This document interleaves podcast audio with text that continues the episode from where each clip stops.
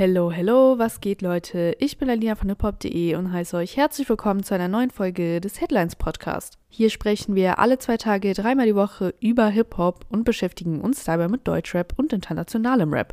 Heute ist Mittwoch, der 8. November und wir haben wieder einiges mit am Start und starten dann auch direkt mit einer News von Bushido. Ein neuer Bushido-Podcast ist in der Mache. Der Rapper hat via Twitter bzw. X angekündigt, am 19. November mit dem Projekt an den Start zu gehen. Dabei ist er nicht allein. Der in Amerika lebende YouTuber und Streamer Marvin California soll ebenfalls mit im Boot sein. In dem kommenden Podcast werden sich Bushido und Marvin California wohl hauptsächlich Deutschrap zuwenden und ihre Gedanken zu aktuellen Entwicklungen preisgeben. Zurückhaltung dürfte hier kaum eine Rolle spielen, Darauf deutet der Zusatz Fitna to the fullest hin. Bushido ist bereits in mehreren Podcast-Formaten eingebunden. Da wäre zum einen der Im Bett mit Anna Maria und Anis Fercici der Bushido-Podcast. Zum anderen hat sich der 45-jährige Rapstar mit dem ehemaligen Bildreporter Peter Rosberg für den Backstage-Podcast zusammengetan. Dort gehörten bislang Beef und Streitigkeiten in der Deutschrap-Szene zu den vorrangigen Themen. Insofern bleibt unklar, ob Bushidos neuer Podcast mit Marvin California auf ein Backstage mit veränderter Besetzung hinausläuft oder ob es sich tatsächlich um ein drittes Podcast Standbein handelt. So, und nun sprechen wir über die 1 Live Krone, die am Ende des Monats stattfinden wird. Die Nominierten für den Preis wurden bereits bekannt gegeben und Hörer können aktuell in insgesamt acht Kategorien für ihre Favoriten abstimmen. Unter den Nominierten finden sich einige bekannte Rap-Gesichter wie Apache 207, Crow und Peter Fox, aber auch aufstrebende Künstler wie Chiago und Paula Hartmann. Vor allem Apache, Chiago und Nina Chuba sind gleich mehrere Male nominiert.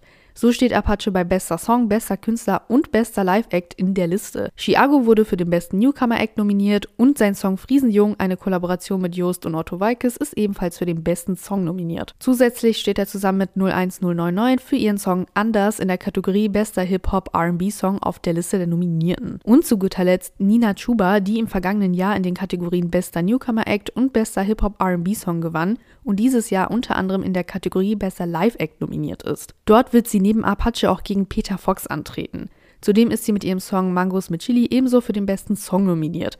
Auch Nina Chuba ist noch in einer dritten Kategorie aufgestellt, und zwar die der besten Künstlerin. Die Preisverleihung findet am 30. November im Lokschuppen in Bielefeld statt. Die Hörer haben bis zum 29. November die Möglichkeit, für ihre Lieblingskünstler zu voten.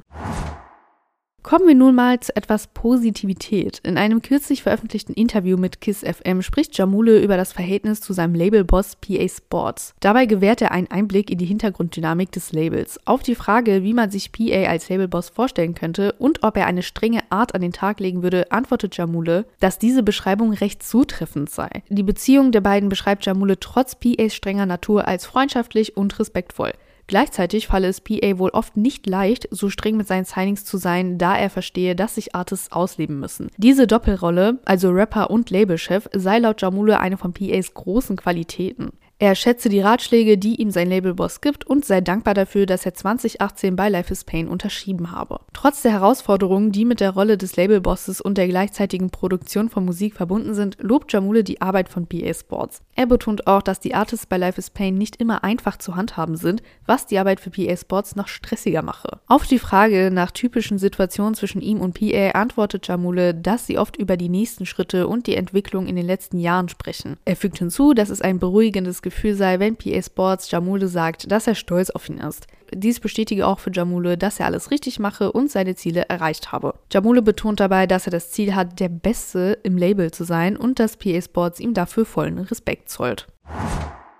Zum Abschluss kommen wir erneut auf Bushido und Shirin David zu sprechen.